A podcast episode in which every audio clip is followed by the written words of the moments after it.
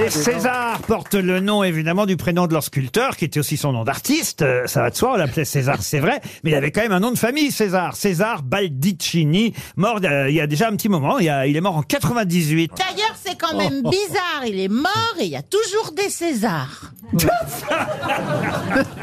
Ah ça, Oui, c'est vrai que c'est bizarre. ah, ça, c'est pas con ce Eh qu'elle ben a dit. oui, qui les fabrique On Oh, oh.